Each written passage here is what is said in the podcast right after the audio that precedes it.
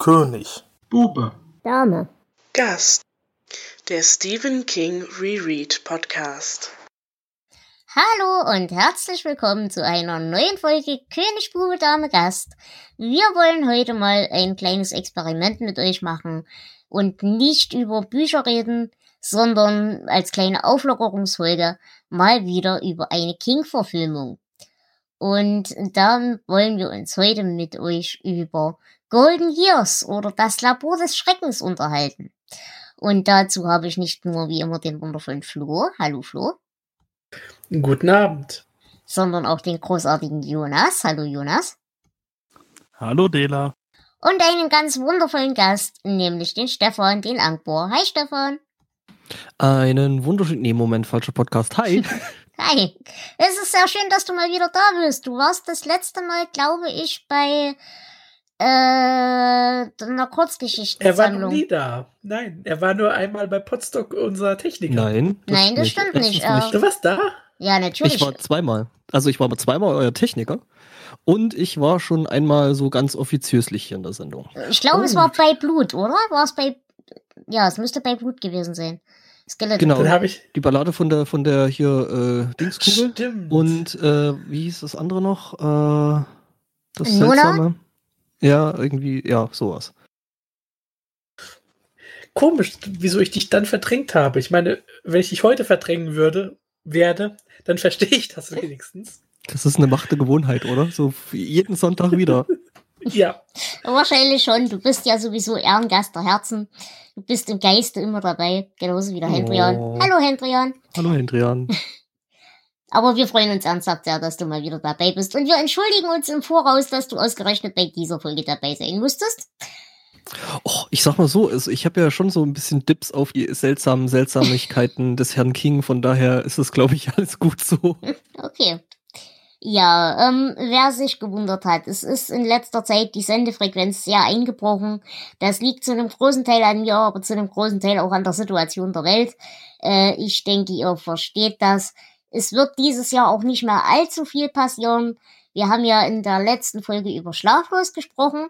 Das war auch der Grund, warum wir über diesen Film jetzt reden. Ähm, Details dazu werdet ihr gleich erfahren. Generell ist aber dieses Jahr, wie gesagt, nicht mehr allzu viel in Planung. Es kommt noch auf jeden Fall eine reguläre Folge. Und natürlich werdet ihr wie jedes Jahr wieder eine Jahresabschlussfolge bekommen. Nur damit ihr euch nicht wundert, dieses Projekt ist nicht tot. Dieses Projekt ist zumindest nicht töter, als es von Anfang an war. Aber wir haben halt momentan alle so ein bisschen privat Dings, Zeugs und Pandemie und Sach und wir wissen alle momentan nicht so richtig, wo uns der Kopf steht. Ich hoffe, ihr verzeiht uns das, aber es wird hier auf jeden Fall immer weitergehen, bis wir irgendwann keine Bücher mehr haben. Gebt ihr mir da recht? Absolut. Nein, aber das mache ich ja nie. Okay, wollen wir mit dem Film anfangen? Wie gesagt, äh, das Ganze heißt Golden Years im Original mit einem Soundtrack von David Bowie, wenn ich das richtig verstehe. Ja, tatsächlich. Ich hätte ja, also, okay, David Bowie hätte ich da nicht ver, vermutet. So bei dem, wie der ganze Soundtrack äh, aufgestellt ist, hätte ich da eigentlich eher so Mike Knopfler im Hinterkopf gehabt. Ich, ich weiß tatsächlich nicht, ob es nur das Titellied ist. Äh, das, das Titellied ist äh, von Bowie, der Rest vom Soundtrack ist keine Ahnung, da habe ich gar nicht nachgeschaut.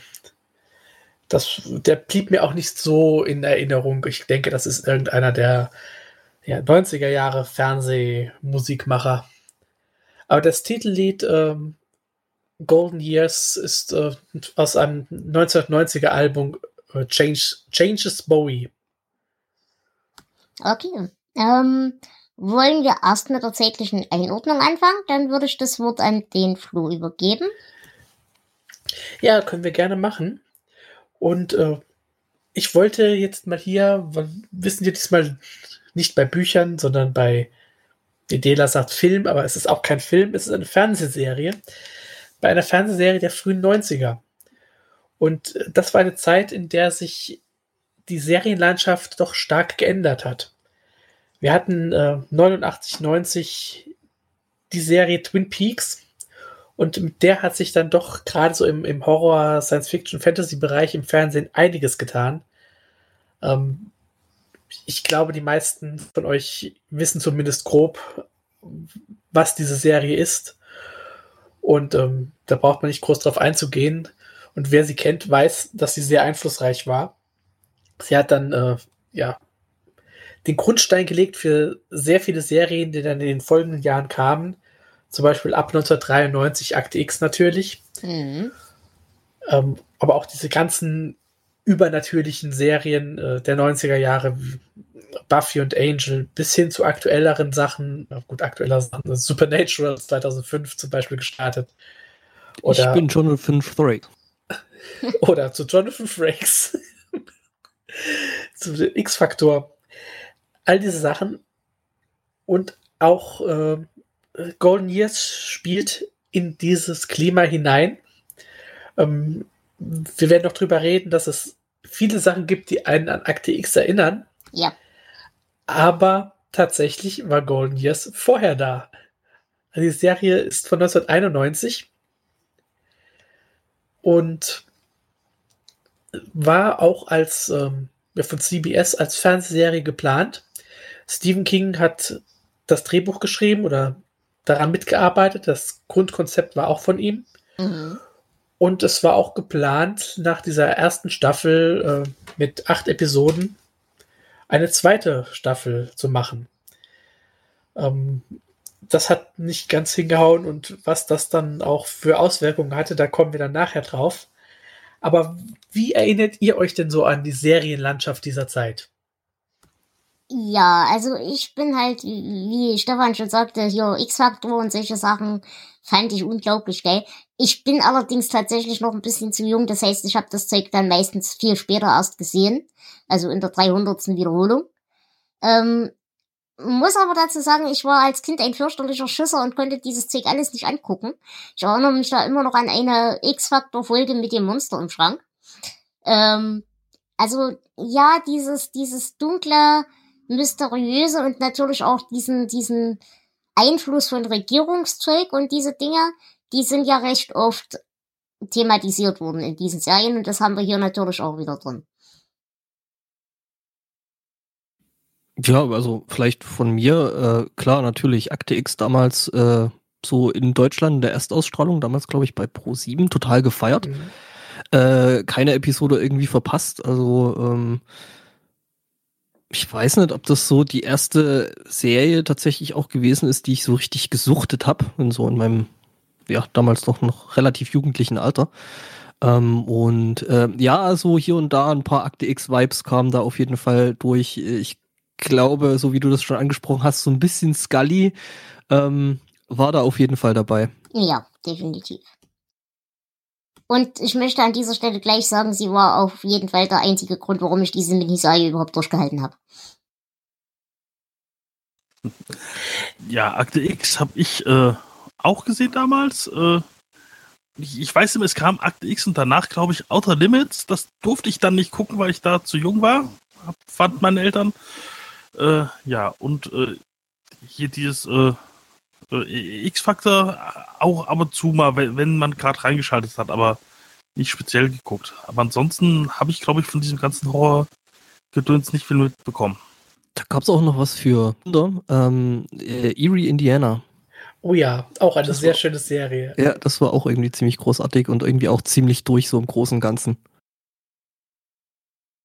Ja, es, das hat ja dann auch zu Serien geführt, ähm, die vielleicht nicht unbedingt im Horrorbereich waren, die aber eher so dieses, ja, dieses bisschen außergewöhnliche, komische Menschen äh, hatten, wie ähm, ausgerechnet Alaska oder Picket Fences. Mhm. Also ich würde sagen, das hat wirklich große Auswirkungen gehabt, die wir heute noch spüren. Glücklicherweise, denn ähm, so sehr ich 80er Jahre Serien mag, die Entwicklung gefällt mir doch besser. Hm, wie würdet ihr das denn so in Verhältnis setzen mit Twilight Zone und solchen Sachen?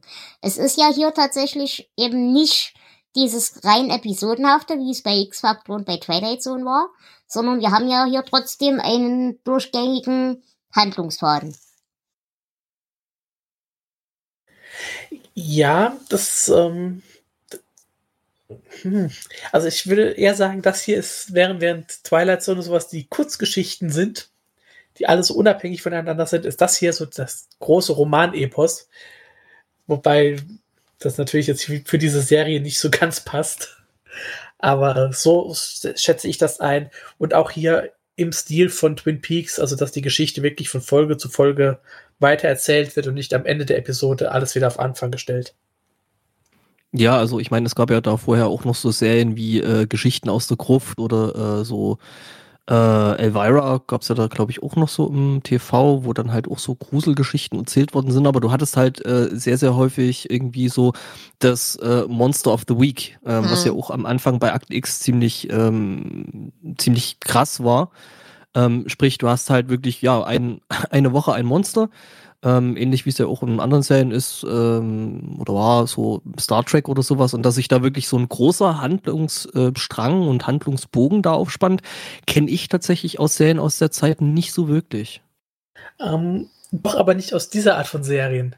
Denn du vergisst etwas, das damals auch sehr populär war. Dallas, Denver, Falcon Crest. Also in Seifenopern war das schon gang und gäbe, aber äh, das, das stimmt. Jetzt, wenn du so, ja, doch. Ähm. Aber tatsächlich aus solchen Krimiserien oder eben hier Horror, Science Fiction, da kannte man das so kaum. Mhm. Ich habe jetzt nicht geguckt, wann äh, die Original V, die außerirdischen Serie, die war aus den 80ern. Da ging es auch manchmal ein bisschen mehr ineinander über, aber bei weitem nicht so wie hier in dieser Serie. Was also gefällt euch denn besser als Konzept? Weil ich muss sagen, bei Akte X war es halt tatsächlich so, die ersten Staffeln fand ich geil, weil es eben dieses jedes Mal ein neues Monster und jedes Mal eine neue geile Idee. Und das hat mich halt tatsächlich bei, auch bei, bei Twin Peaks, ich mag Twin Peaks, aber es hat mich halt nie so richtig gereizt, weil wenn du da einmal den Witz verstanden hast, verliert's halt an Reiz, finde ich. Mm, also ich habe tatsächlich damals bei Akte X dann diese, diese längeren Hand Handlungsstränge habe ich schon gut gefunden. Also äh, gerade dann eben, äh, als das Ganze dann halt äh, ja immer, immer abgefahrener geworden ist und äh, dann eben mit, okay, da gibt's wirklich Außerirdische und dann die Geschichte halt mit, äh, ich glaube, Morders Schwester und Scullys Kind und ähm, doch, das fand ich schon spannend irgendwie. Mhm. Also ich, ich denke, ähm, Mischung macht's. So wie das in den 90ern dann mehr und mehr in Mode kam, Akte X oder auch Buffy, wo ja dann auch die Staffel einen großen Handlungsbogen hatte, aber die Folgen doch für sich gestanden haben noch und eben diese Hauptgeschichte immer nur ein bisschen weiter erzählt haben. Das mag ich ganz gerne. Äh, je nachdem, was für eine Serie es ist, ähm, mag ich es auch mal, wenn man wirklich Folge für Folge gucken kann, ohne mhm dass man irgendwie groß was verpasst. Oder auch, was ja heute natürlich bei vielen dieser großen Serien, ne, schlag mich tot, Game of Thrones oder so, diese große Geschichte mag ich auch, finde ich mittlerweile aber doch ein bisschen anstrengend. Hm, okay. Finde ich so insgesamt eigentlich so ganz nett, wie es ähm, so, ich weiß jetzt nicht, wie es in den aktuellen Staffeln ist, da irgendwie nicht mehr zum Gucken gekommen bin. Aber bei Doctor Who, ähm, so, sag ich mal, so eigentlich alles ab The New Who, wo dann halt wirklich eben zusätzlich zu dem Monster of the Week dann eben noch die größeren Handlungsstränge kamen. Ich glaube, da kann ich mit, mich mit Flo, glaube ich, anständig drüber streiten. Genau. Nein, das, das sehe ich ganz genauso wie du. Okay, ähm, dann würde ich sagen, haben wir die zeitliche Einordnung so ein bisschen durch. Wollen wir uns kurz den Inhalt zusammenfassen lassen? Jonas, ich hm. übergebe dir das Wort. Ja, wenn es jetzt sein muss. ähm, Harlan Williams ist äh, 70 Jahre alt und Hausmeister in, einem, in einer militärischen Versuchsanlage. Nach einem verunglückten Experiment, in dessen Nähe er sich befunden hat, fängt er an, sich langsam aber stetig zu verjüngen und ab und zu grün aus den Augen zu leuchten. Äh, dafür interessiert sich der äh, Shop, das ist eine Geheimdienstorganisation.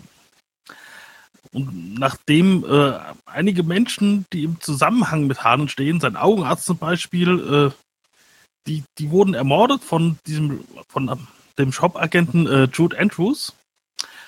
Ja, und danach äh, verhilft die Sicherheitschefin dieser Anlage, Terry, äh, Harlan und seiner Frau Gina zur Flucht.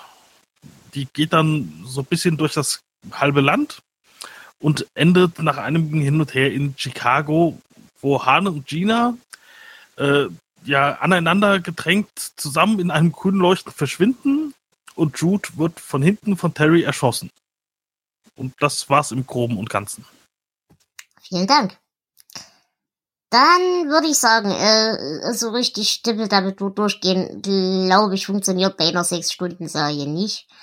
Aber zuallererst würde ich tatsächlich darüber reden wollen, warum wir diesen, diese Miniserie jetzt nach Schlaflos aufnehmen.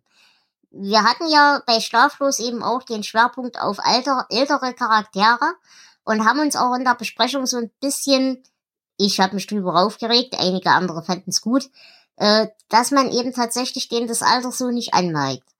Wie steht ihr denn hier generell dazu, dieses Konzept zu wählen?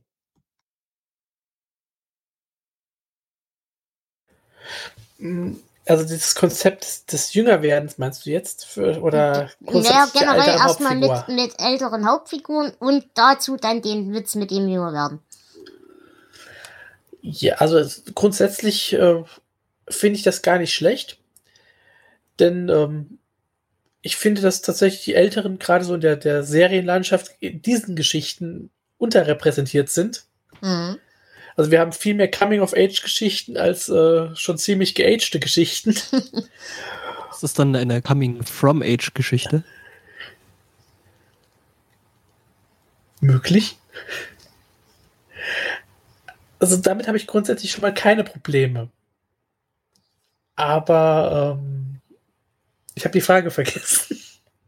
Ja, nee, das ist schon ganz gut. Also ja.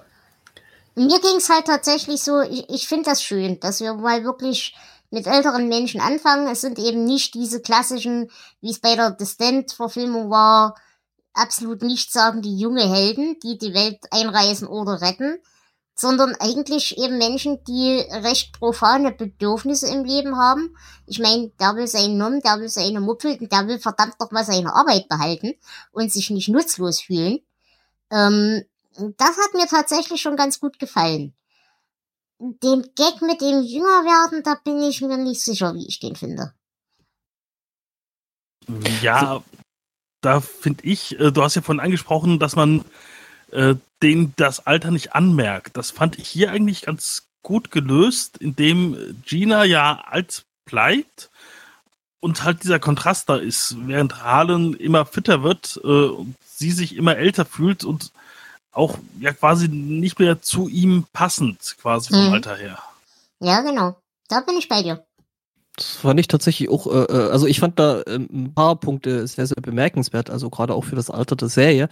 Eben, äh, ja, diese äh, beiden doch jetzt etwas betagteren Menschen, ne? also irgendwie erst, glaube ich, irgendwie 71 oder 70 wird, wird 71. Ähm, und äh, ja, da wird halt auch zwischendrin dann direkt, glaube ich, in der ersten Episode direkt mal geschnackselt. Ähm, mein, warum nicht, ne? Also, dass ja. das eben in dem Alter eben auch noch da ist und das Bedürfnis da ist und alles, äh, das fand ich, wie gesagt, also für eine Serie aus der Zeit äh, tatsächlich ziemlich bemerkenswert. Also doch eine Coming-in-Age-Geschichte. Na. Entschuldigung. Ähm, dabei muss man aber auch beachten, der Hauptdarsteller, und ich werde jetzt versuchen, ihn auszusprechen, äh, Keith Sarabayek, ja, ach, keine Ahnung, ist ja auch egal. Ähm, geboren 1952, das heißt, er war noch nicht mal äh, 40, oder? Warte mal. Also, äh, 1990, man, ja. Er war noch nicht mal 40. Man sieht ihm schon gut an, dass das halt äh, ziemlich viel Make-up ist, was er da im Gesicht hat, also eigentlich von Episode 1 an. Aber für so jung hätten ihn auch nicht gehalten. Nee, das hat mich jetzt auch eben überrascht, als ich das nachgelesen habe. Und äh, seine Frau, Frances Sternhagen, ähm, die war da schon 1930 geboren, also 1990 schon 60 Jahre alt. Äh, das merkt man tatsächlich nicht, dass da so ein Unterschied ist. Mhm. Ja, das stimmt. Also die beiden haben schon ein bisschen Chemie miteinander. Ähm, ich muss an der Stelle mal fragen, diese Frances Sternhagen, das ist so ein King Go-To-Charakter, oder? Oder sieht die der anderen nur ähnlich? Also ich weiß, es gibt einen Charakter in Der Nebel, in der Netflix Der Nebel-Verfilmung. die ihr extremst ähnlich sieht und ich bin mir fast sicher, sie ist es. Uh, ich Äh, schaue Sie spielt nach. in der 2007er Verfilmung Der Nebel mit. Nicht in der Serie, ja. Ja, stimmt, genau, du hast recht, ja. Aber ich glaube in der Serie auch. Nein? Laut Wikipedia nicht. Okay. Aber ähm, man kennt sie aus vielen Serien. Also in, in Sex and the City war sie äh, als Bunny McDougal dabei, als, als die Mutter von diesem einen Typen. Und in äh, The Closer hat sie auch die Mutter der Hauptfigur gespielt. Emergency Room hat sie viel mitgemacht. Und in äh, Cheers war sie auch als, als Mutter von ähm, dem einen. Also sie Oh, kam drauf. tatsächlich, sie kam mir tatsächlich eben als das Urbild von Kings alten Frauen bekannt vor. Das Mhm. kann aber eben auch sein, dass er einfach den gleichen Typ einfach cast- castet. Und sie spielt in äh, Misery mit. Genau. Und Doc Hollywood. Doc Hollywood, der bekannte Stephen King-Film. genau. Aber sie ist ein Gesicht, äh, das man wirklich äh, überall schon gesehen hat. Hm. Also auch in Independence Day hat sie mitgemacht und allen Äh, möglichen Sachen. Vorsicht, Vorsicht, ich glaube, das ist ein anderer Independence Day. Äh, der ist nämlich von 83 und Stimmt, äh, ja. ich glaube, der von äh, hier, ähm, ah, wie heißt er? Emmerich, Der Rosamund, Rosamund Em- Emmerich, der war ein bisschen Genau. später. Der war aus den 90ern, stimmt. Ja, aber trotzdem hat sie da mitgemacht. Ja, mh, äh, wie fandet ihr denn diese Anfangssequenz? Also, ich fand das halt, es hatte wirklich Charme. Erstens, wie er halt als alter Mann auf seinem Fahrrad da in dieses Testgelände reinfährt, hat mich schon mal sehr erinnert, wie ich aussehe, wenn ich versuche zu joggen. Und ich bin noch keine 70. Fand ich ganz putzig. Und eben auch diese, diese Einführung in diese technologische Fortschrittswelt, die man sich damals so vorgestellt hat. So mit Sprachassistenten und Fingerabdruckleser und solche Dinge. Das fand ich eigentlich ganz charmant.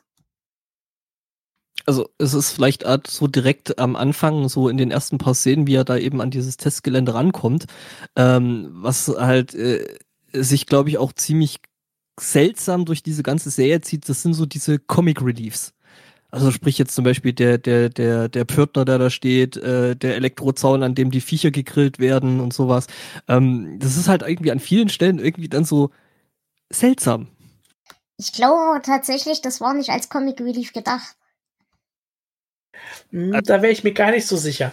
Also wenn man sich den Soundtrack dazu anhört, ähm, gibt es da einige Figuren, die da so mh, gewisse musikalische Themen beziehungsweise halt ähm, ja so die die Arrangierung oder das Arrangement und und und die die benutzten Instrumente, das hat schon so ein bisschen was Comic Relief artiges. Ja, okay. Hm, ja. Ich, ich weiß halt nicht, ob das, also gerade mit diesem Elektrozaun und so, hm, weiß nicht, ob das, ob das als Gag gedacht ist. Naja, also es hätte ja gereicht, wenn man da irgendwie das Schild gezeigt hat, hier äh, gezeigt hätte, so Vorsicht, Hochspannung. Nein, man lässt da erstmal irgendwie eine Taube dagegen klatschen, die dann gegrillt wird. Ja, okay. Aber ich muss sagen, die Darstellung von Harlan so als alter Mann, die fand ich eigentlich ganz hübsch. Und eben auch die, ja, wie er halt auf der einen Art absolut nicht zugeben will, dass er alt ist. Und auf der anderen Art aber eben schon dieses leichte, diese leichte Todessehnsucht, beziehungsweise dieses Bewusstsein, dass der Tod nicht mehr allzu weit weg ist, äh, mitspielt. In dem, in dem Gespräch mit dem Pförtner. Ähm, ich habe noch eine Frage an euch, weil in der ersten Szene kommt auch der beste Teil des ganzen Films äh, zum Vorschein. Was haltet ihr von diesem Fahrrad? Findet ihr das auch so geil wie ich? Es sieht halt aus wie ein Elektrofahrrad und das finde ich so geil. Weil das so einen breiten Rahmen hat unten. Ja, und äh, auch so, so einen angedeuteten Tank finde ich. Ich, ich, ich finde das echt toll. Und ich muss sagen, dass mir das irgendwie äh, bekannt vorkommt. Äh, P.V. Herman? Ja, in, in Peewee's Big Score, dem, dem Kinofilm von, dem ersten Film von, na, wie heißt er, äh, Tim Burton. Ähm, da geht's ja auch um dieses Fahrrad. Und hast- du hast recht, da gibt's echt Ähnlichkeiten. Also so vom Typ her, so vom Groben, äh, ist da schon eine gewisse Ähnlichkeit da, ja. Mm, ich habe jetzt tatsächlich nicht drauf geachtet, aber also ich fand das interessant, dass es für mich so ein bisschen an den, wie gesagt, Elektrobike äh, gemahnt hat. Aber ich glaube, das war halt auch wirklich einfach nur, um zu zeigen, dass der halt noch so grundsätzlich für 70 relativ fit ist. Oder habe ich das einfach über, überinterpretiert? Ich glaube, es wurde gezeigt, dass er versucht, sich fit zu halten, aber echte Probleme damit hat. Ja. Mhm. Ja, ist er dann zwischendrin mal stehen geblieben und hat mal so ein bisschen vor sich hingekeucht. Ähm, ja, also er ist halt noch mit dem Fahrrad unterwegs und äh, ja. Dann ist mir aufgefallen, ich fand den Campus von diesem Testgelände echt hübsch. Ja, viel hat man davon ja eigentlich so richtig gar nicht gesehen. Also man hat ja eigentlich nur den Eingang gesehen, wo halt dieser äh, Pförtner steht. Und man hat dann halt diesen Turm gesehen und die Einfahrt in, auf dieses Gelände. Aber sehr viel mehr hat man da eigentlich und dann halt Innenaufnahmen und so ein Kram. Ja, aber es sieht halt, finde ich, sehr zivil aus für einen Militärkomplex. Es ist halt mehr parkähnlich angelegt, aber es macht ja auch Sinn, weil es ist ja offiziell eine Agrikulturtechnikanlage. Das Gelände mochte ich auch. Ähm, was mich ein bisschen gestört hat, war das Labor mit dem verrückten Wissenschaftler. ja. Also, das war schon der erste Moment. Ich meine, allein der Name äh, Dr. Todd Hunter macht, da, da rolle ich schon mit den Augen. Also, Dr. Richard X. Todd Hunter, ne? Wer hätte ja. damit rechnen können, dass der Typ ein verrückter Wissenschaftler ist? Hey! Hey, Dr. X.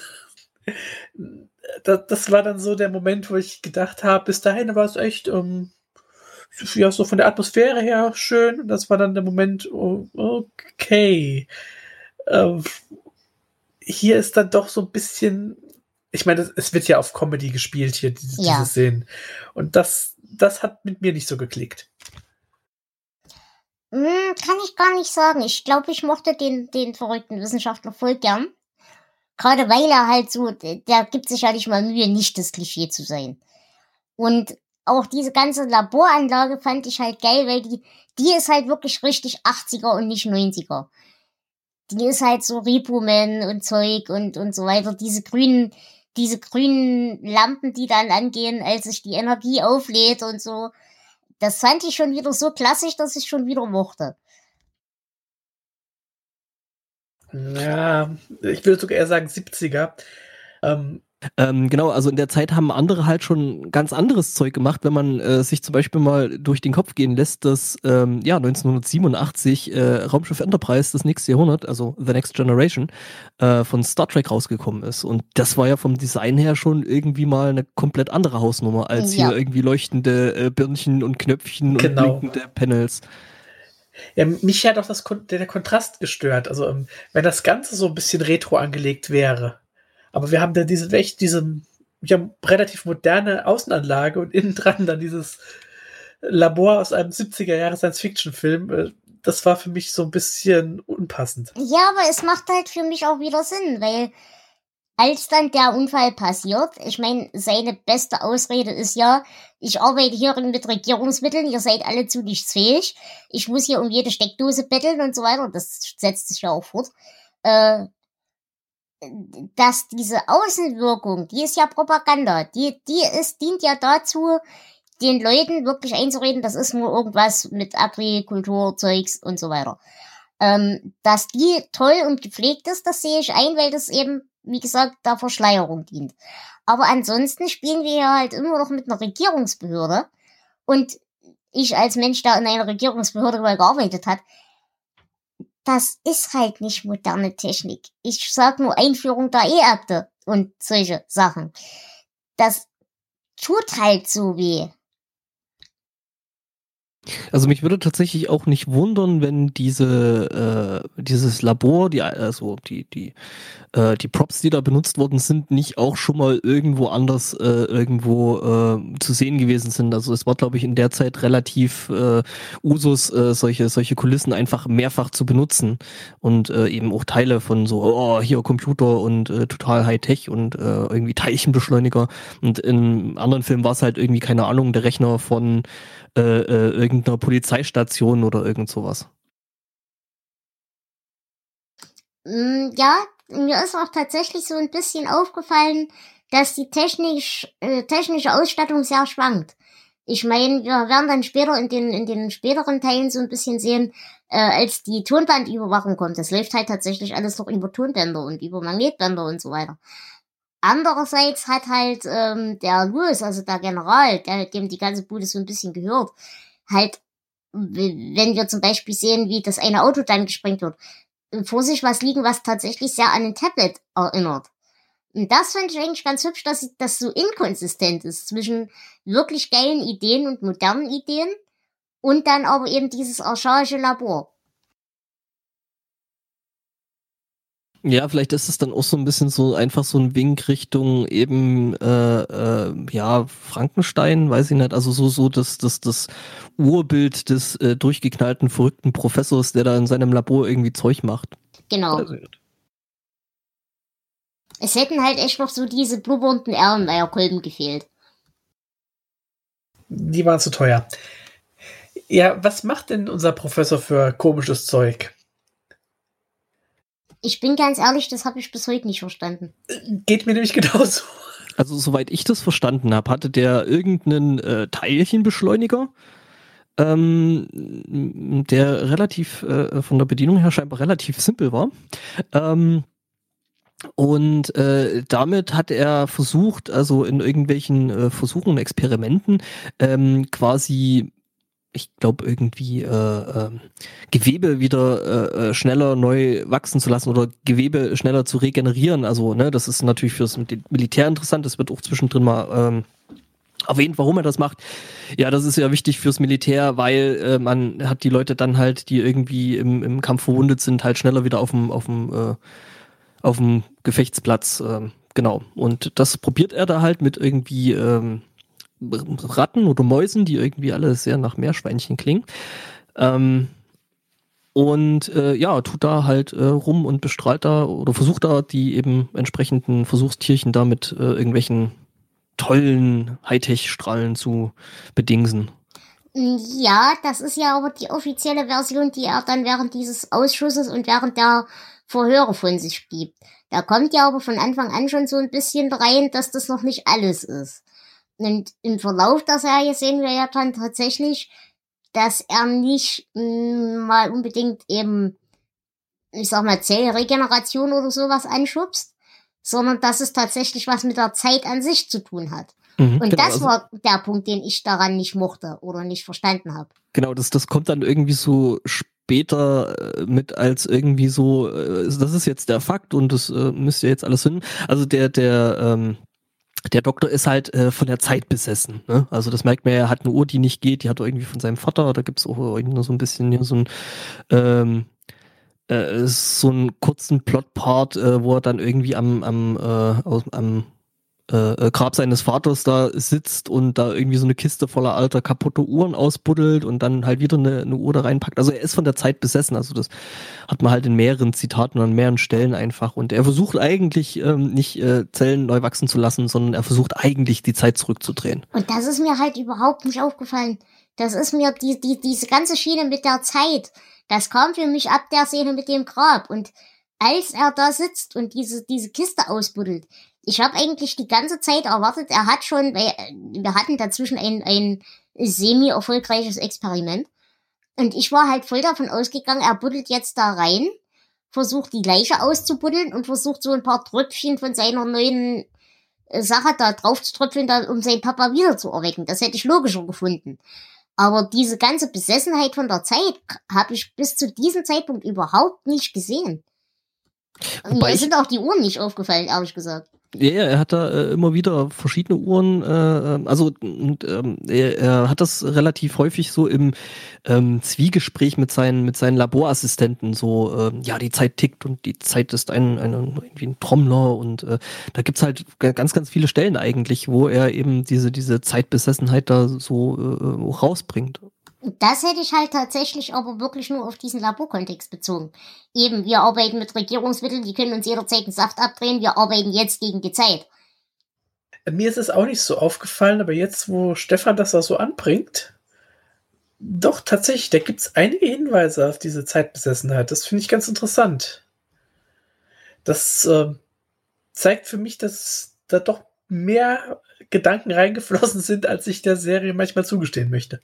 Also es kann halt sein, also bei mir ist es jetzt gerade, als wir das hier aufnehmen, ist das alles noch relativ frisch. Also das heißt, ich habe gestern Abend, also wie man das halt so macht mit Hausaufgaben, die man machen muss, ne? Bei uns auch, keine Angst. In letzter Minute.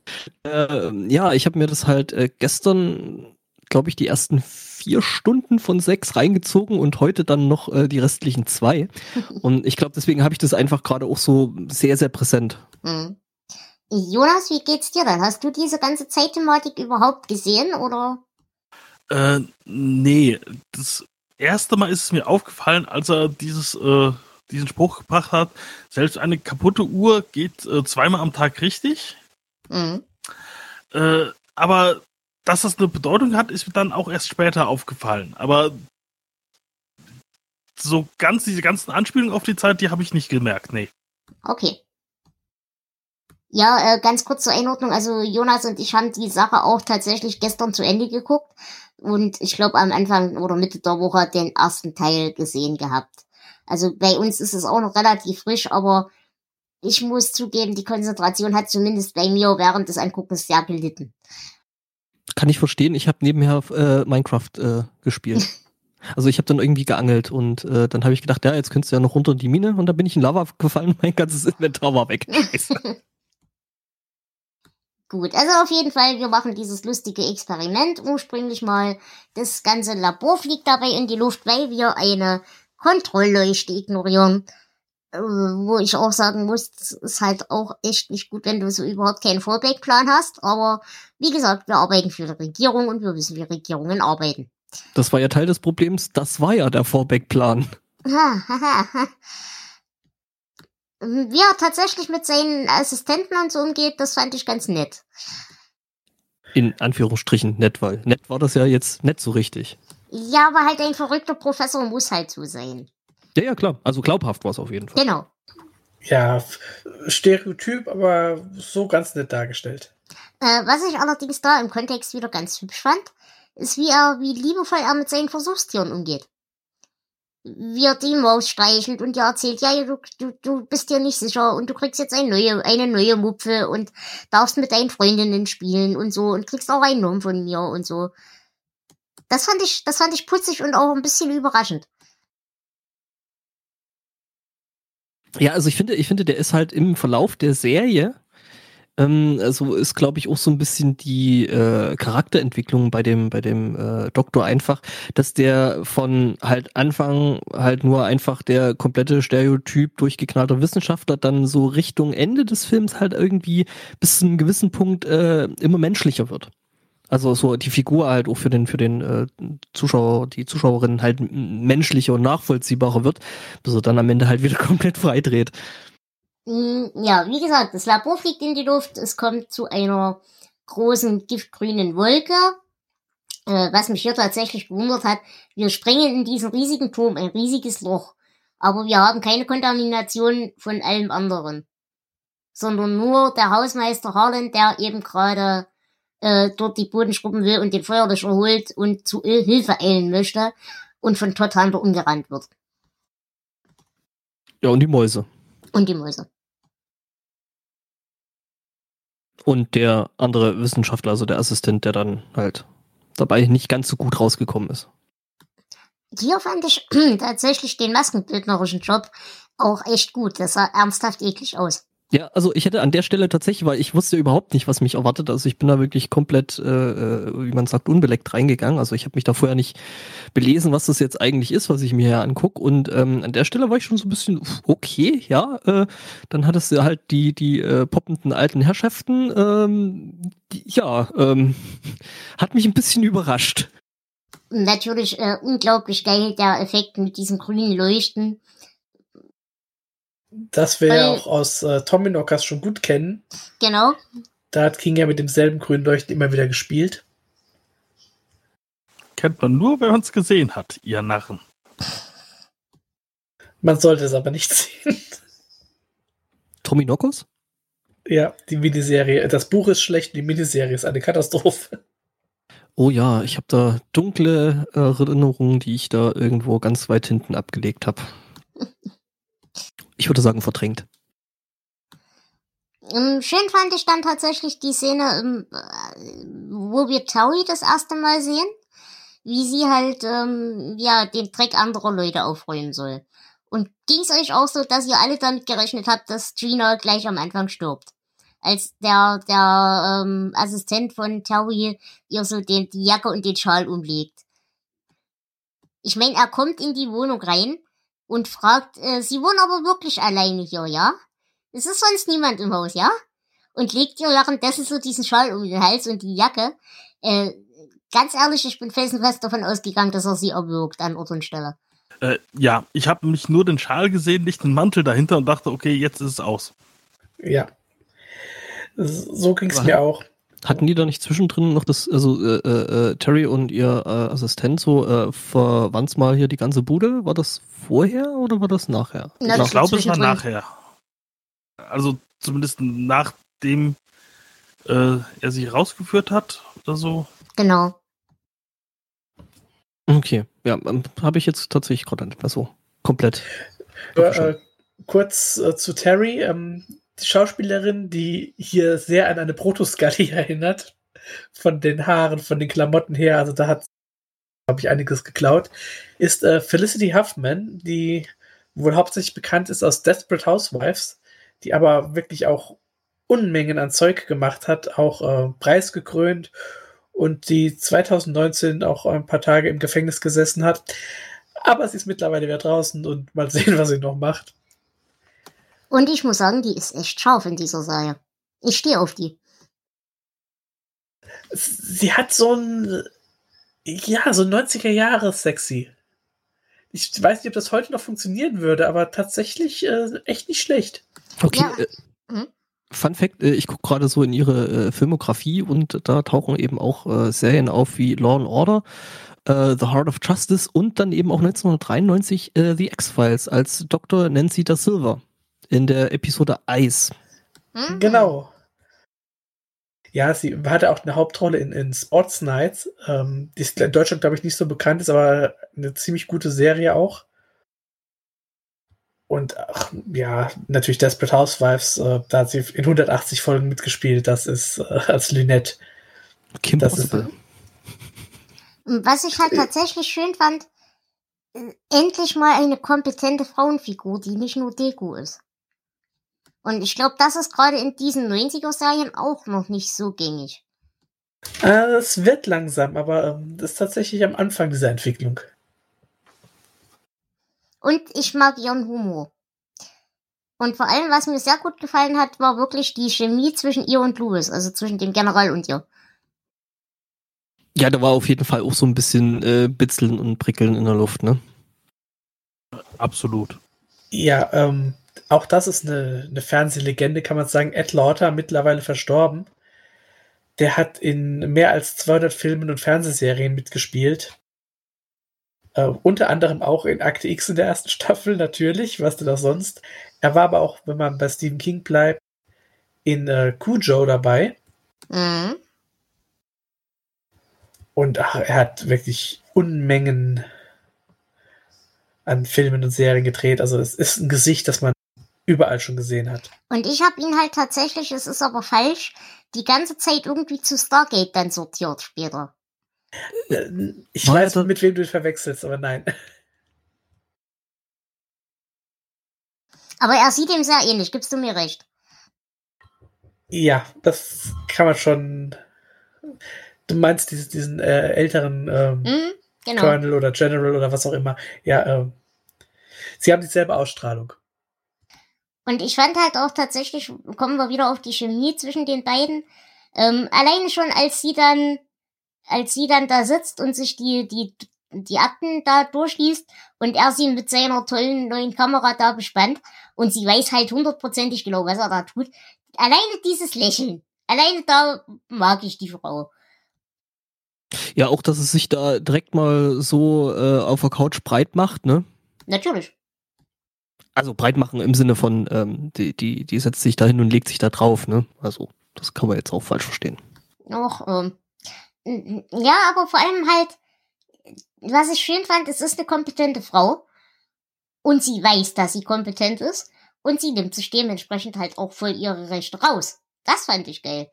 Dann, äh, ja, jetzt haben wir die, die Figuren kennengelernt. Nee, Moment. Äh, Da fehlt noch wer. Nehmen wir, ich weiß nicht, ob der, ob ihr den als auch sonderlich wichtig empfindet, aber der Major, den möchte ich gerne nochmal ansprechen, weil wenn wir bei, bei Terry eben den kompetenten Menschen haben, ist er das komplette Gegenkonzept. Er ist ein Bürohengst, ähm, er macht Harlan fertig, weil er seinen Augenarzttest da versaut hat und ist wirklich in jeder Hinsicht ein absoluter Widerling.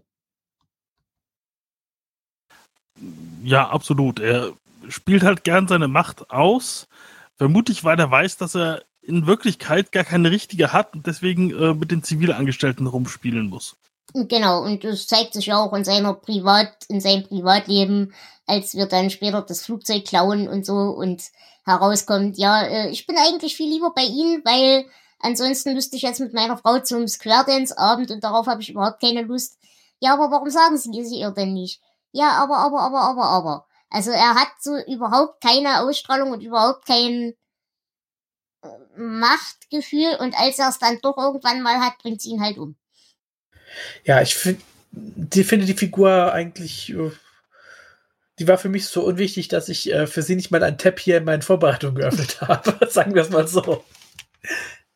Der Schauspieler selber hat aber auch schon, also kann sich so im Großen und Ganzen echt sehen lassen, was der alles schon so gemacht hat. Also ähm, halt auch relativ stark ist so in, in TV-Serien. Ähm, ziemlich viel bekanntes Zeug dabei. Ähm, und äh, eben auch als, äh, als Voice Actor. Ähm, doch ein ziemliche, ähm, ja, also äh, sei es als, als für, für Serien, als auch für, für bestimmte Filme. Also da ist Ice Age dabei. Ja. Also da, der hat da auch schon echt einen ziemlich, ziemlich äh, guten Track Record, würde ich sagen. Wo Ja. wir uns Ja. gerade über die Stimmen unterhalten, Entschuldigung, ganz kurz. Äh, hast, du hast die englische Version gesehen, die ich dir geschickt hatte, ne? Yep. Äh, ich habe jetzt beide Versionen so halb halb geguckt. Ich muss sagen, ich fand die englische Synchro und so wesentlich besser. Ja, wobei bei mir dann so ein bisschen der Ansgar durchgekommen ist und ich fand tatsächlich die ähm, reine Aufnahmequalität teilweise echt ein bisschen unterirdisch. Also ja, gut, ja. so Leute sind vom Mikrofon weggedreht und reden und du hörst dann halt irgendwie so brutal, wie sie halt irgendwie in den Raum reinsprechen und sowas, aber gut. Äh, Ja, das ist leider bei englischen Serien öfter mal der Fall und das stört mich dann auch sehr. Also dann mag ich schon die, die deutschen Fassungen, wenn im Studio aufgezeichnet wird und du verstehst, was gesagt wird. Das hat dann manchmal schon Vorteile. Da sind wir tatsächlich aber, glaube ich, im deutschsprachigen Raum so generell sehr, sehr verwöhnt, weil ähm, Ja, so im Großen und Ganzen natürlich. die deutschen Synchronisierungs- oder Synchronisationsstudios oder beziehungsweise auch, also der ganze Aufwand, der da getrieben wird, der ist tatsächlich äh, in Deutschland sehr, sehr hoch. Also wenn du da vielleicht irgendwo anders wohnst da äh, und irgendeine andere Muttersprache hast, dann äh, sieht es da teilweise schon echt sehr viel düsterer aus. Ja, das stimmt. Aber was mich halt zum Beispiel in den Wahnsinn getrieben hat, dass Harlan äh, Gina immer Mutter nennt. Also ich weiß, was das aussagen will, aber das hat mich wahnsinnig gemacht und im Englischen hat es mich weniger gestört. Hm, ja, gut. Es hat mich jetzt im Deutschen auch nicht so gestört. Äh, Es ist halt einer dieser eher merkwürdigen Kosenamen, aber da gewöhnt man sich mit der Zeit halt dran und dann war es mir auch egal. Hm. Wie, wie steht ihr denn zu Gina als, als Charakter? Ich hätte sie nicht wirklich gebraucht. Ähm, also ich finde schon, dass sie stellenweise äh, äh, schon Punkte reingebracht hat, die ich schon äh, gut fand. Also eben diese, ja, du wirst jetzt immer jünger und ich bleib äh, irgendwie die, die gleiche alte Frau und äh, du wirst jetzt wieder fit und ich nicht und äh, hier, ich bin die am, am äh, am, am, Kai und, und wink dem Schiff und du bist auf dem Schiff und so. Also ich fand das schon einen relativ netten Zug zwischendrin. Was mich halt fürchterlich aufgeregt hat, wie naiv sie ist. Also ich meine, ja, du musst unbedingt zu einem Doktor gehen, zu einem anderen Doktor als, ja, aber ich kann nicht, ich habe Geheimhaltung. Ja, aber geh trotzdem. Ja, aber dann kann es halt passieren, dass wir beide verschwinden. Wie, wie, wie, wie, wie, wie wir verschwinden. Ja, Das hat mich wahnsinnig gemacht. Das war, fand ich auch ein bisschen störend. Ähm, Also ich, ich mag, dass sie da ist.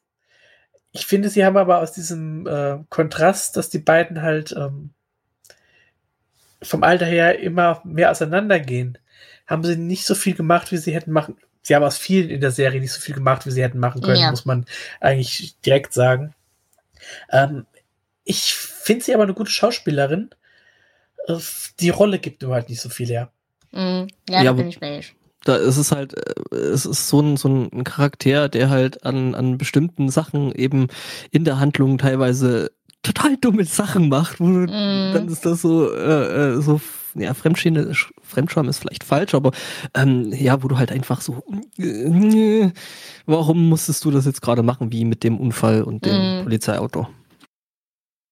Da habe ich halt auch wieder bei dieser Szene den Bildschirm angeschrien. Ich meine, ich bin Kraftfahrerkind. Das erste, was mir beigebracht worden ist, gerade wenn du so durch Osteuropa fährst, egal was du siehst, du hältst nicht an. Ja, oder dass sie nicht zurücksetzen und an einem Auto vorbeifahren konnten, sondern den Polizisten ansprechen aktiv. Ja, das fand ich auch ein bisschen seltsam. Da wäre also, da Ja. wäre ja mindestens noch irgendwie eine Herde Büffel mit zwischendurch gegangen. Aber vielleicht haben amerikanische Leichenwagen keinen Rückwärtsgang, wer weiß. Ja, oder einen extrem großen Wendekreis, aber selbst das, ähm, hm, alles ein bisschen seltsam. Ja, na, wie gesagt, wir werden also jünger. Äh, hübsch fand ich hier tatsächlich die, die Szene, als sie noch im Krankenhaus sind. Da wird dann wieder geschlackselt, mehr oder weniger. In der Dusche. Ja. äh, Das war ja die erste äh, Ah, das ist Schnackselszene. die, die du meintest. Ja, ja, genau. Mhm. So mit dem Dirty Old Man und so. Ja, wobei ich halt tatsächlich die Reaktion von der Krankenschwester sehr putzig fand. Ja, ich, ich mag es eigentlich, dass äh, hier alte Leute als sexuelle Wesen dargestellt Mhm. werden. Das hat man auch nicht so oft. Das hat man selbst jetzt nicht wirklich oft. Ja, das Nein, stimmt. ja.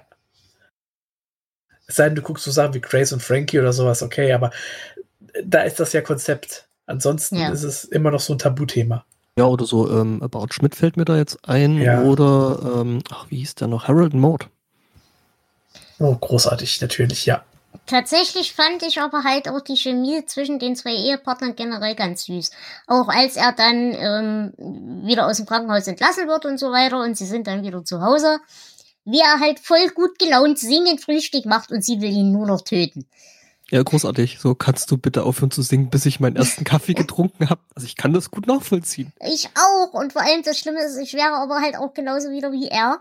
Er will ja wirklich aufhören zu singen und, und summt dann fröhlich weiter vor sich hin. Und das, das fand ich so eine tolle Szene. Aber man muss ihm zugute halten, er singt nicht mehr. Er summt nur, ja. Ich glaube, eine wichtige äh, äh, Figur müssen wir auf jeden Fall noch besprechen. Ähm, äh, Jude Andrews. Genau, denn der taucht jetzt auf, als es eben darum geht, eine Untersuchungskommission für diese ganze Sache äh, da so einzuführen und so weiter. Äh, lustig fand ich hier auch die Szene, wie Todd Hunter sich selbst seine Version zurechtlegt. Äh, ich weiß nicht, ob es in der erweiterten Version tatsächlich irgendwie benannt wird, aber es hatte für mich wirklich so den, den Eindruck, er spritzt sich so Wahrheitsserum und versucht sich währenddessen schaukelnd in seiner eigenen Wohnung seine Version einzureden. Das fand ich eine sehr hübsche, eindrückliche Szene, die halt die Manie dieses Charakters schön zeigt. Und er schafft es halt tatsächlich so zwei Drittel dieser Untersuchungskommission echt von sich zu überzeugen. Nur halt Jude Andrews nicht und Terry nicht. Ähm, generell diese ganzen Verhörsituationen mit Terry alleine fand ich ganz nett. Aber was ich nicht verstanden habe, warum Jude ihn dann halt, obwohl sie ja auf derselben Seite stehen, so ins Kreuzfeuer nimmt und so ins Messer laufen lässt. Ich denke, das macht er, um in seiner Rolle zu bleiben und auch den General und Harry äh, ja, hinters Licht zu führen.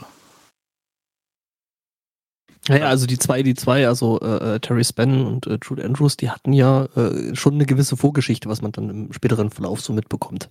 Eben, und genau deswegen verstehe ich halt absolut nicht, warum sie sich von dieser Szene kurzzeitig zumindest so einwühlen lässt und dann halt diese ganze Sache mit diesem, mit diesem äh, Soldaten, der halt äh, die Leichenbergung veranlasst hat, warum sie ihn den so dumm verrät. Das, das war doch klar, was passiert. Ja, aber das ist halt äh, dieses Seriending aus den frühen 90ern. Man darf halt noch nicht zu früh verraten, äh, wie die Figuren, was wirklich die Geheimnisse sind. Also müssen sich die Figuren am Anfang ziemlich dumm verhalten, damit der Zuschauer es nicht direkt merkt. Ah. Ja, ich weiß nicht, also die, da waren eh so ein paar Sachen dabei, äh, die der, der äh, Andrews gemacht hat. Zum Beispiel, warum zur Hölle hat er diesen äh, Pressefotografen Schrägstrich äh, ähm, Polizeifotografen da ums Eck gebracht? Weil der der Einzige war, der die Bilder davon hatte. Weil er eben nicht nur Pressefotograf ist, sondern den offiziellen Polizeifotografen äh, ersetzt hat. Das heißt, der Einzige, der Bilder vom Tatort hatte, war der. Hm, das Problem hatte ich auch mit der Szene. äh, Und inzwischen glaube ich, er tötet einfach gerne. Ja. Es wäre hat- so einfach gewesen, die Kamera oder den Film zu klauen oder zu belichten. Ja, sicher. Also er hat ja, glaube ich, die Kamera sogar, also er hat ja dann noch ein Foto vom, vom äh, kaputten Fotografen gemacht und äh, tralalala. Also ja, ähm, es sagt ja selber, äh, äh, das war, äh, als du angefangen hast, deinen deinen Job zu genießen. Also ähm, der hat da schon ein bisschen Spaß auch dran. Ja, und ich finde den voll gut. Ja, also ich dachte erstmal, ich dachte im ersten Moment, wo der so quasi auf dem äh, Schirm ähm, erschienen ist, erstmal so, was zur Hölle macht Schimanski hier? Ja, genau. Nee, ich hatte nicht Schimanski, ich hatte, ähm, äh, hier unbekannter Stuntman, hilf mir. Ähm, Ähm, ja, mir fällt's gerade dann aber nicht ein. der 6 Millionen Dollar Mann, wie heißt Genau. er denn? Verdammt nochmal. Lee Majors? Die Majors, genau. Ja, es handelt sich hierbei aber um R.D. Call, äh, auch jemand, der in unzähligen Filmen und Serien mitgespielt hat. Und äh, es wird euch wundern, natürlich auch in der ersten Staffel Akte X dabei war. Klar. Und ich muss als Frau, ich bin ja die einzige Frau in dieser Runde zugeben, ich finde den echt nicht hässlich. Äh, Die Frisur muss nicht sein, aber so generell und die Gürtelschnelle war echt hübsch. Und der Schnorri. Mm, Ich habe nichts gegen Bärte, aber anderer Art. Ja gut, das hat man halt in der Zeit so getragen, ne? also wo wir dann ja, Ja. wirklich bei Schimanski wären. Aber tatsächlich, die Gürtelschnelle, die hat mir sehr gefallen. Ich möchte äh, jetzt vorher auch noch Harriet äh, Sanson Harris erwähnen, die, auf, auf die wir später kommen, die die Tochter spielt, weil dann haben wir die Schauspieler nämlich dann durch. Ähm, die kennt man auch aus vielen, vielen Sachen. Hat auch in äh, Desperate Housewives äh, für 28 Folgen mitgespielt und sie war Eve in der ersten Staffel von Akte X. Und ist sie wirklich blind? Ähm, nein. Mist. Also gut für sie, aber Mist. Das habe ich sowieso nicht verstanden, warum sie ausgerechnet zu der blinden Tochter abhauen. Ja, weil die Yeah. ja, äh, äh, hier ähm, Polizei und Zeug nicht mag. Ah, okay. Hm, na gut. Ja, aber ich hab's nicht verstehen, warum sie überhaupt zu irgendwem äh, fliehen, zu dem eine Verbindung besteht. Ja, und das nicht einfach nicht komplett Sinn. untertauchen. Genau. Ja, guter Punkt. Also ähm, hätte man auch machen können. Aber kommen wir noch mal ganz kurz zurück zu Andrews. Hier fällt nämlich für mich der schönste Satz in der ganzen Serie. People always looked at me and saw a loaded gun. It's the first time someone sees me as a safety catch. War für mich der beste Satz in der ganzen Serie. Ja, und direkt danach äh, kommt ja, was erwarten Sie von mir? Töten Sie ihn. Genau. Ja, damit haben wir den Pilotfilm jetzt so ziemlich besprochen, oder? Ja, das doch. Schlimme ist, jetzt kommen erst mal vier Stunden Leerlauf bei mir im Kopf. Leider ja. Also da muss ich sagen, ich habe dann äh, irgendwann angefangen, das Ganze nicht mehr in einfach, also tatsächlich, die Serie hat furchtbare Längen. Also das ist äh, äh, wirklich teilweise echt nicht mehr schön. Ich bin gestern Abend teilweise zwischendrin auf, äh, kurz eingepennt und wieder aufgewacht und ähm, das hatte sich an der äh, grundlegenden äh, Story-Entwicklung nichts weiter getan. Also war nicht so schlimm. Ähm, und ja, irgendwie, ähm, ich habe dann festgestellt, dass wenn man das Ganze auf 1,25-facher Geschwindigkeit äh, abspielt, dass das Ganze dann tatsächlich gewinnt. Okay. So habe ich sie auch einmal geguckt, ja.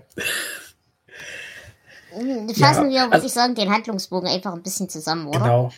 Also ähm, kurz noch zum Aufbau überhaupt. Das, der Pilotfilm ging 90 Minuten damals und äh, dann folgten sechs Episoden in dieser Staffel A 45 Minuten. Die ist bei der deutschen Erstausstrahlung äh, 1995 auf RTL unter dem Titel Stephen Kings schöne neue Zeit. Ja. Ähm, ist das auch so übernommen worden. Später ist unter dem Titel Labor des Schreckens, wie das du ja schon erwähnt hast, ist das Ganze dann in äh, vier 90-minütige Filme zusammen oder Episoden zusammengeschnitten worden. Und äh, auf DVD gibt es dann noch mal hin und her Versionen. Es ist dann äh, noch mal zu einem sehr, sehr, sehr langen Film zusammengeschnitten worden. Und aufs Ende kommen wir nachher zu sprechen. Aber wir, wir würde, ich würde sagen, die nächsten vier Folgen können wir jetzt relativ schnell abhandeln, weil. Ja. Ja, also wie gesagt, im Prinzip läuft es halt darauf hinaus, ähm, die Untersuchungskommission reißt wieder ab. Es bleibt dabei, dass der verrückte Professor weiterarbeiten darf. Äh, und die Luft wird halt für Harlan immer dünner, weil er eben einerseits selbst immer nervöser wird, weil er immer jünger wird. Man sieht halt, wie sein Haar weniger grau wird und so weiter, was ihn halt so verunsichert, dass er es dann grau wieder nachfärben lässt und so weiter. Das fand ich einen sehr, sehr schönen Plotpoint. Mhm.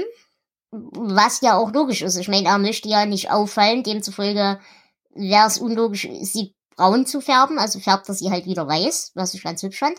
Schön fand ich tatsächlich die Szene im Friseursalon. Ja, ich frisiere ihre Frau, ich weiß alles über sie. Ja, das war äh, generell, fand ich eine sehr, sehr schöne Szene. Ähm, eben mit, okay, ich gehe da jetzt irgendwie hier zum, zum Friseur und lass mir mal da kurz die Haare grau färben.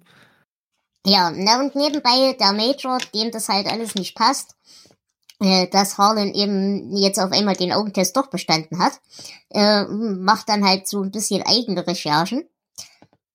Und das führt dann halt alles dazu, dass die Luft für Harlan immer dünner wird. Er begreift dann halt irgendwann, dass sie ihm halt tatsächlich irgendwie auf den Fersen sind, dass sie ihn wiederhaben wollen.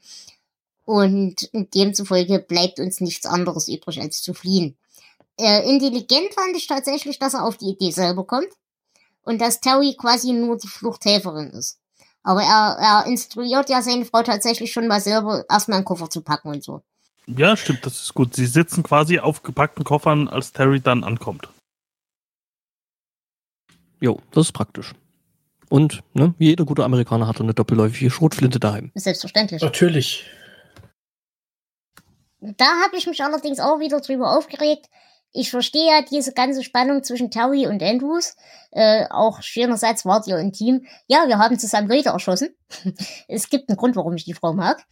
Ähm, aber weshalb sie halt ihn dann auch noch unbedingt provozieren muss und die wertvollen Sekunden verschwendet, indem sie ihm eben lustige Spiegelnachrichten hinterlässt und solche Dinge. Ich verstehe das dramaturgisch, aber nee. Ich glaube einfach tatsächlich, äh, äh, sie will, dass er seinen Cool verliert. Also, dass er praktisch anfängt äh, äh, ne, zu schnauben, hm. wütend zu werden und dadurch halt Fehler macht. Ja, okay. Ja, ja. Ähm, was ich während dieser ganzen Flucht eben ganz hübsch finde, ist, dass wir hier wirklich merken, wie Harlan auch im Kopf immer jünger wird. Wie er eben anfängt, Autos zu klauen, wie er anfängt, das Zeug umzulackieren, wie er plötzlich wieder Dinge heben kann, ohne dass er dabei kaputt geht und diese Sachen. Sage. Und, genau. Und wie halt aber auch so ein leichtes Flirten zwischen ihm und Terry passiert.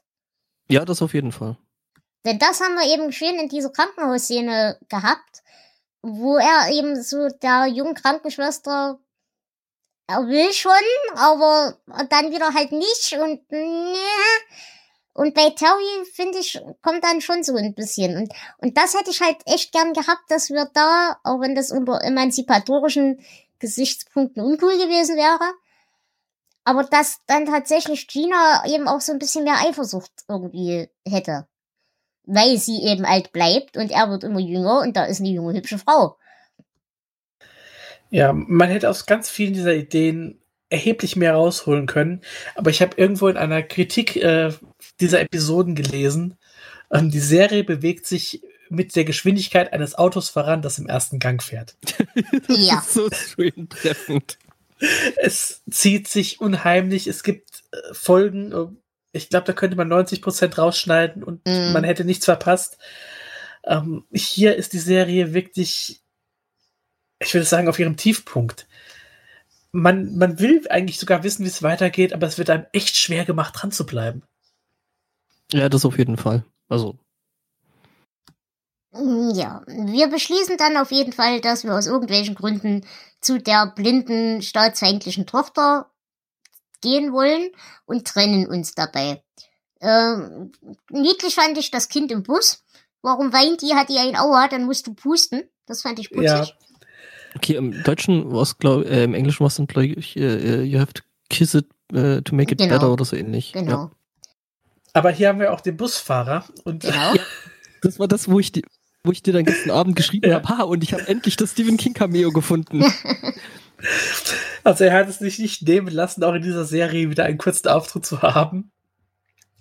Und ähm, naja, diese Kurzauftritte sind nicht ganz so schlimm wie seine längeren Versuche in mm. Creepshow. er ist halt kein guter Schauspieler. Wobei, naja, er kann schon ganz lustig sein, aber ähm, ja, das ist halt irgendwie so wie die, wie die äh, äh Stan Lee-Auftritte in irgendwelchen Marvel-Filmen. Die gehören ja. halt irgendwie dazu. Also so sehr, dass sie jetzt mittlerweile als äh, CGI-Figur reinschneiden.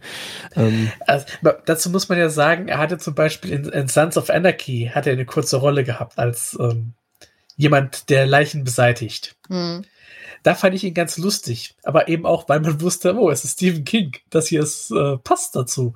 Aber hier so als, als Busfahrer tut er zumindest nicht weh. Ja, das stimmt auf jeden Fall. Und ich muss sagen, hier, während dieser Busszene finde ich auch Tori halt wieder sehr, sehr hübsch, wie sie reagiert und agiert. Ähm, sie nutzt halt, dass sie eine hübsche Frau ist und holt dann halt diese, diese fünf jungen Männer, so sinngemäß, da steht ein Typ, der liest Zeitung man weiß nicht, was sie ihnen erzählt, aber so sinngemäß, äh, sie halten ihn dann halt auf, damit die beiden abhauen können. Und fangen dann halt in, ja, die, die Frau hat halt gesagt, du bist so sinngemäß so Stalker und so und musst halt weg. Das fand ich eigentlich ganz hübsch, wie sie da, wie sie da agiert. Ja, das war doch, ja, das war eine recht, recht witzige Idee, ähm, das so einzubauen, ja. Und hier würde ich tatsächlich auch mal ganz kurz auf die kleinen Querverweise in dieser Serie gehen. Wir haben nämlich auch hier Querverweise. Denn äh, es gibt unter anderem dieses Gespräch, als Terry sich halt äh, mit Harlan unterhält, was nun jetzt so mit ihm passiert und so. Und äh, sie, sie bezieht dann Gina in dieses Gespräch ein, warum sie sich denn gerne verhaften lassen sollen, damit sie wenigstens in normaler örtlicher Polizeigewalt sind, sag ich mal. Und da geht's halt tatsächlich auch um den ähm, Oswald, ähm, Harvey Lee Oswald äh, dass der ja auch in Polizeigewahrsam erschossen worden ist. Und diese ganze Polizei von Dallas Geschichte, die haben wir zum Beispiel eben in Tommy Knockers auch ein sehr deutliches Element drin. Das ist eigentlich im Prinzip fast genau die gleiche Diskussion, die da geführt wird. Und äh, Terry erwähnt halt auch, dass Jude Andrews der beste Mann des Shops ist. Äh, er wäre kaltblütiger als John Wayne wird, den wir ja aus Feuerkind kennen. Und generell mit Feuerkind hat das halt allgemein sehr viel Genau. Ähnlichkeit. Und der äh, Shop ist ja auch etwas, das bei King zumindest mal erwähnt wird.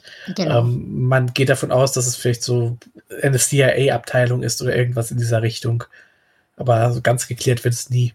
Genau. Gibt es da eigentlich sowas wie das äh, Stephen King Cinematic Universe, wo man sich jemand hingesetzt hat und versucht hat, das alles irgendwie aneinander zu tackern? Das versuchen wir mit diesem Podcast, deswegen haben wir Shownotes.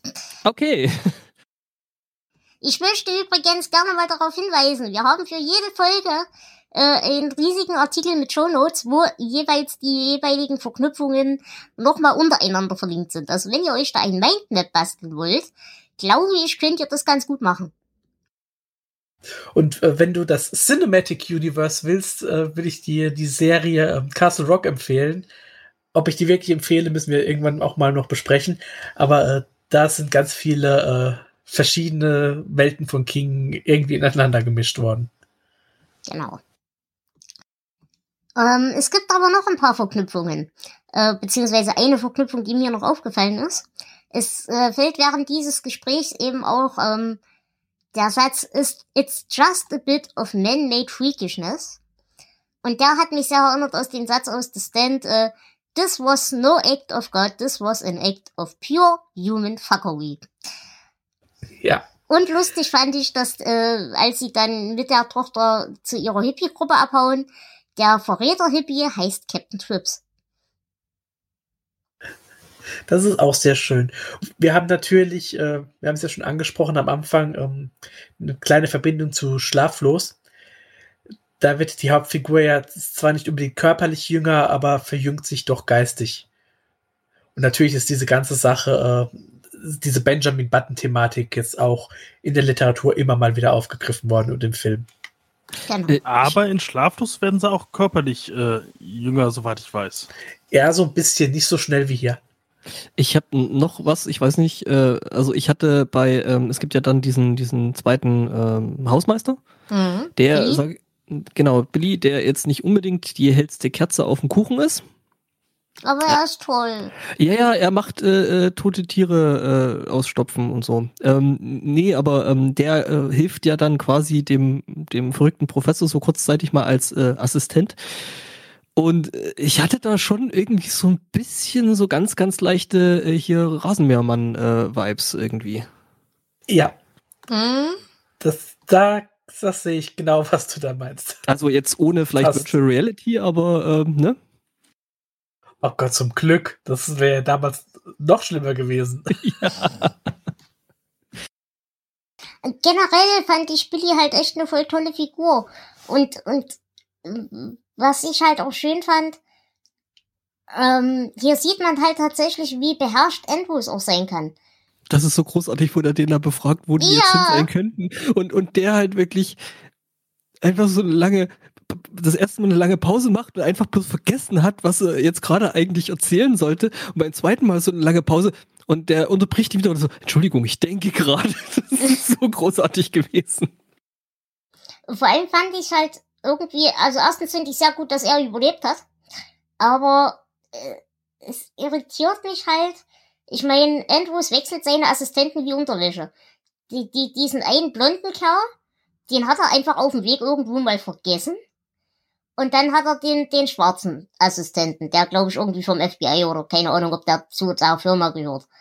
Ähm, aber mich wundert's tatsächlich, er hat nur unfähige Assistenten und er hat noch keinen davon umgebracht. Ja, so unfähig, also die sind teilweise einfach bloß äh, Opfer der Umstände geworden. Ja. Sie haben sich äh, stets bemüht. Ja, okay.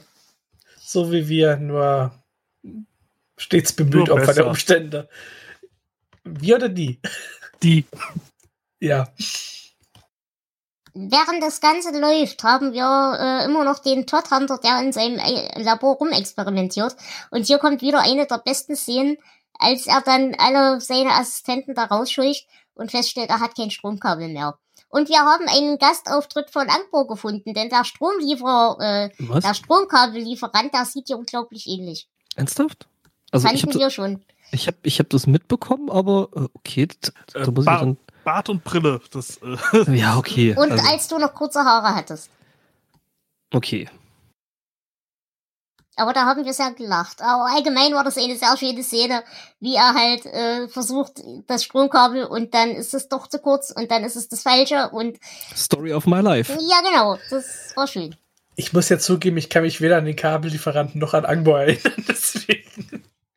Also ich, ich fand's halt, halt lustig, äh, diese, diese ja typische äh, Bürokratie so, ja, bevor sie das Kabel kriegen können, müssen sie mir erst noch dies, das, jenes und diesen Schein unterschreiben und dann beim ersten Mal, als er irgendwie das Kabel kriegt, äh, also das falsche und zu kurze irgendwie oder ein falsches, ähm, äh, äh dass er ihn dann so quasi rausschmeißt, beziehungsweise halt so äh, nicht alles unterschreibt und keinen Bock mehr drauf hat und ihn dann äh, quasi so, ähm, ja, rauswirft. Mhm und äh, beim zweiten Mal halt den ganzen Scheiß unterschreiben. Genau. Das, das und das mit einer absoluten Genugtuung vom Lieferantenmenschen. Okay, ich, ich gucke da jetzt gerade noch mal kurz rein. Äh, vielleicht finde ich die Stelle gerade. Das will ich jetzt doch wissen. Weißt du ungefähr, wo das gewesen ist? Hm, keine Ahnung, ehrlich okay. gesagt. Aber es war, glaube ich, im letzten Teil.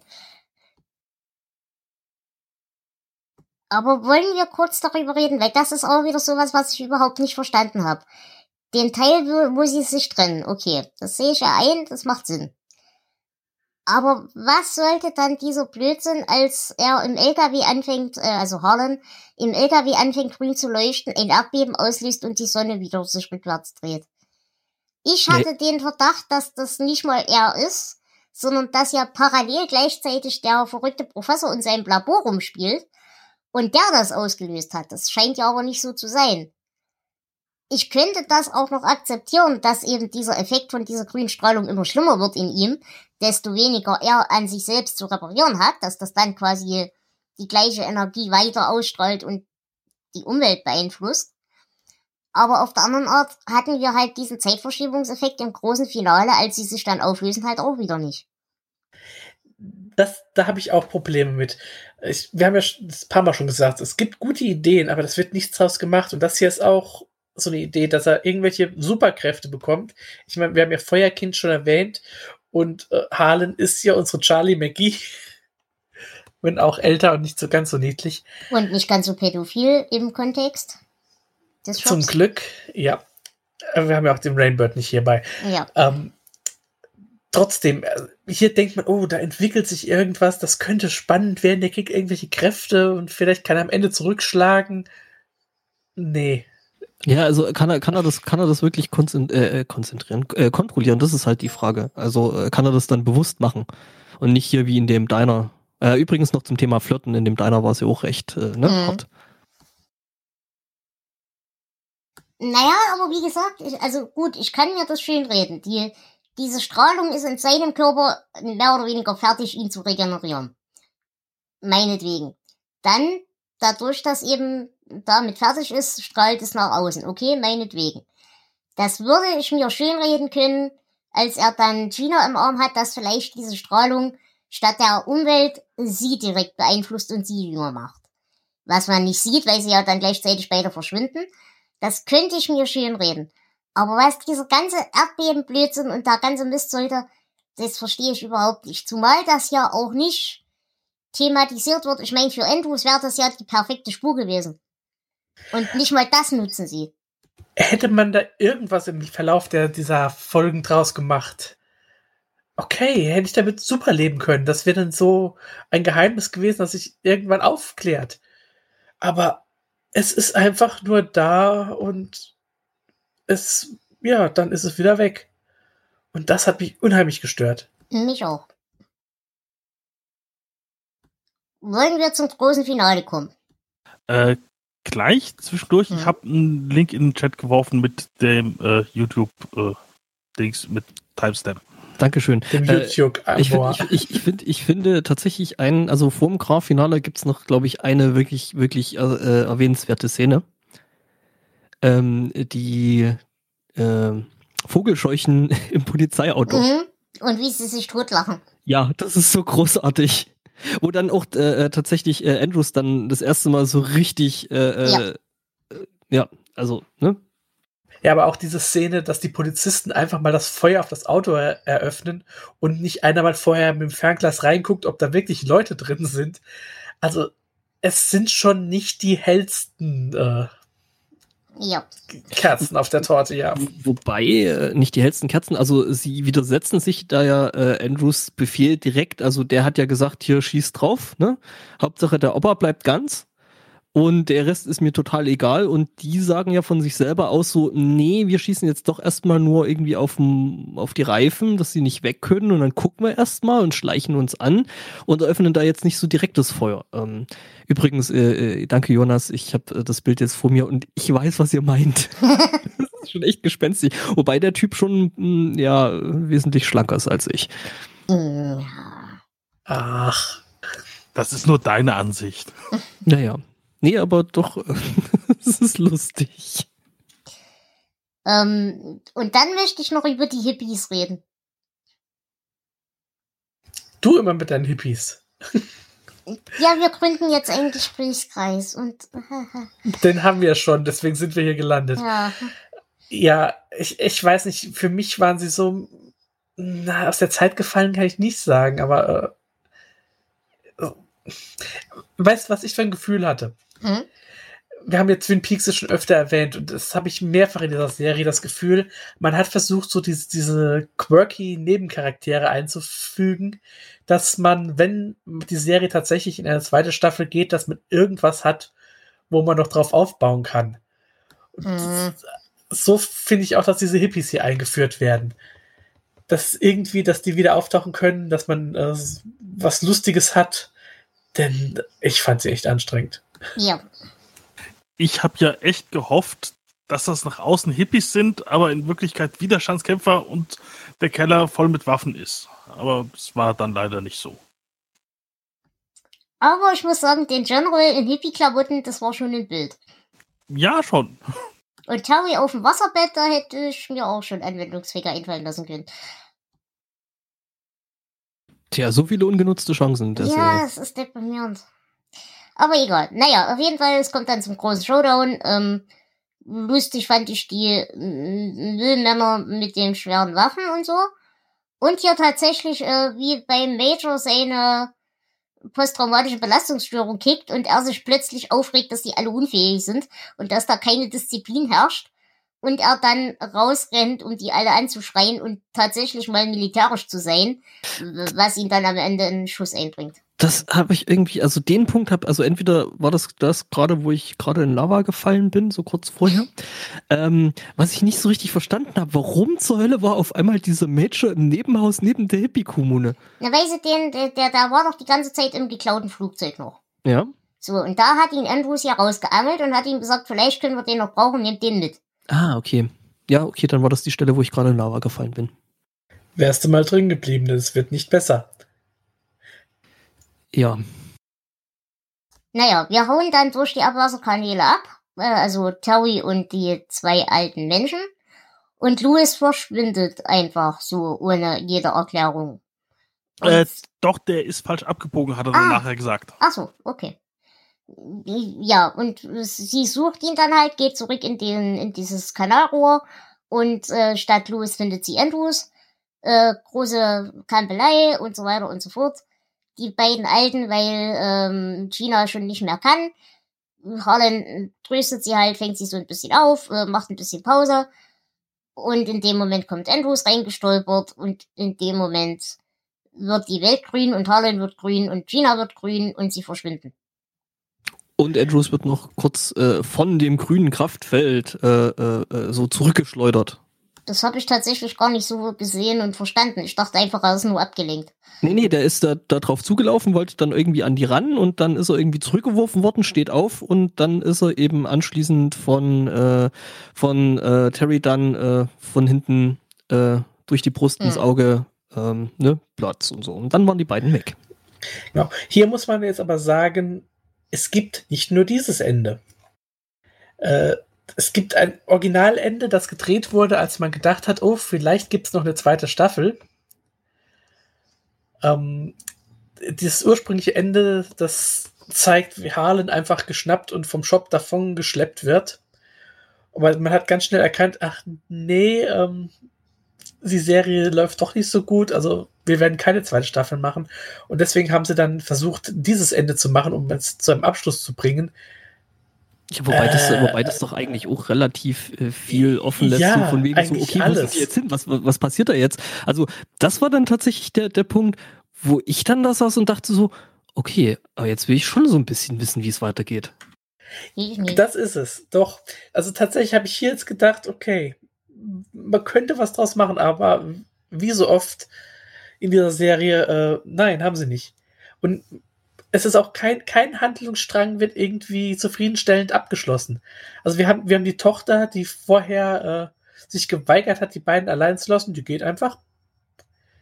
Wir haben Dr. Todd Hunter, der sein Gerät abschaltet, nachdem es funktioniert. Der seine Uhr verschwinden lassen hat. Ja, also, und wir haben ja Harlan und Gina, die einfach verschwinden. Und Wir haben Terry, die, die äh, Andrews, okay, also der Handlungsstrang Andrews ist relativ endgültig abgeschlossen. ja, wenigstens abgeschlossen das. Wobei ich Ja. das halt auch, Jonas und ich, wir haben da, glaube ich, beide geflucht. Äh, Ich hätte einfach noch eine Sicherheitskugel investiert. Ja, das ist für Staffel 2, dass er zurückkommen kann. Falls dann doch wieder mal Bedarf ist. Aber ich hätte tatsächlich ein, ich hätte ein befriedigendes Ende für dieses ganze Elend schreiben können. Äh, weil, wenn wir schon diesen ganzen Mist etablieren mit die Zeit und äh, Sonnenaufgang zurückgedreht und so weiter. Und wie gesagt, ich habe das am Anfang tatsächlich so verstanden, dass das nicht Harlan auslöst, sondern der Doktor, während er da so seine lustigen Experimente macht. Es wäre doch ein leichtes gewesen, dass die Uhr, die er da in seinem Experimentiertisch stehen hat, nicht verschwindet, sondern dass er halt einfach quasi das Ganze darauf zurückdreht, aus Versehen, dass das gar nicht passiert ist. Dann wäre das zwar auch ein unbefriedigendes Ende gewesen, aber es wäre wenigstens ein logisches Ende gewesen für diese Serie. Und eine Zeitschleife. Genau. Oder überleg mal, äh, der Harlan wacht dann auf einmal in seiner Dusche auf und merkt, das war alles nur ein Traum. Genau.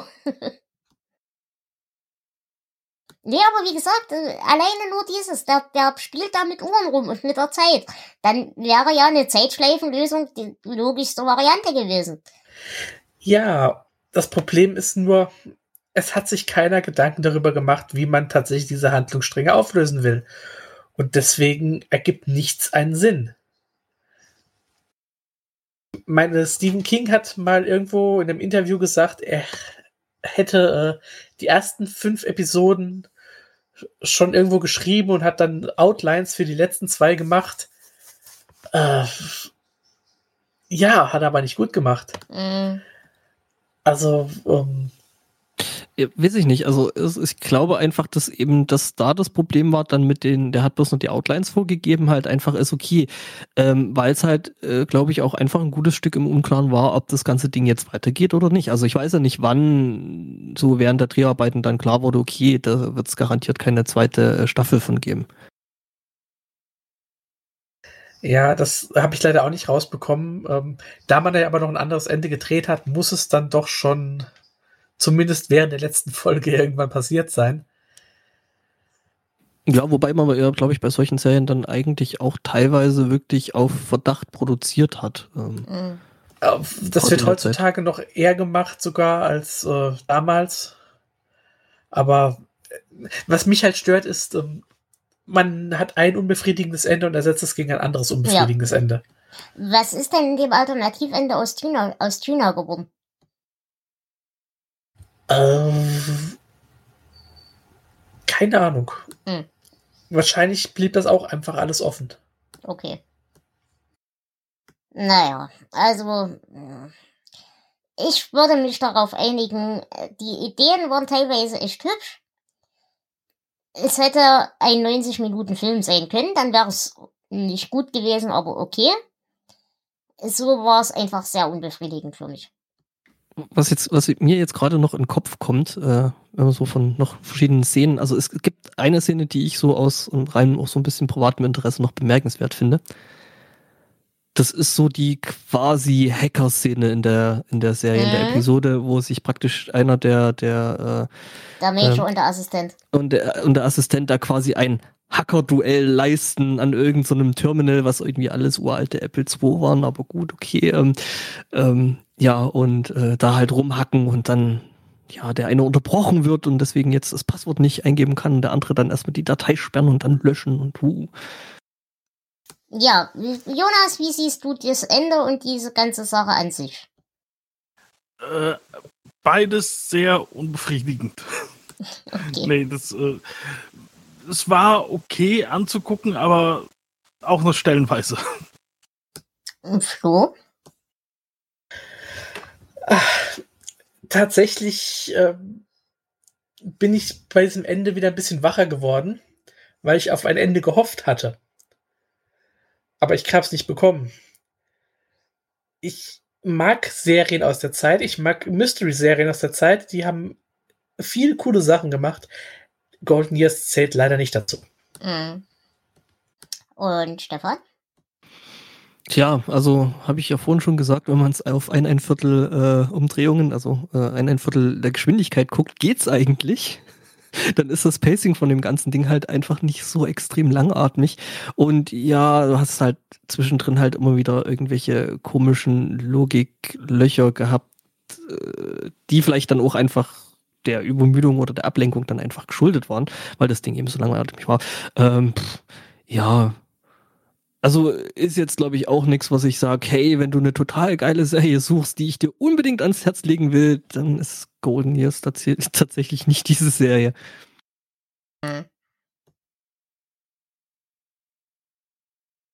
Gut, habt ihr noch Ergänzungen, die ihr gerne unterbringen wollt?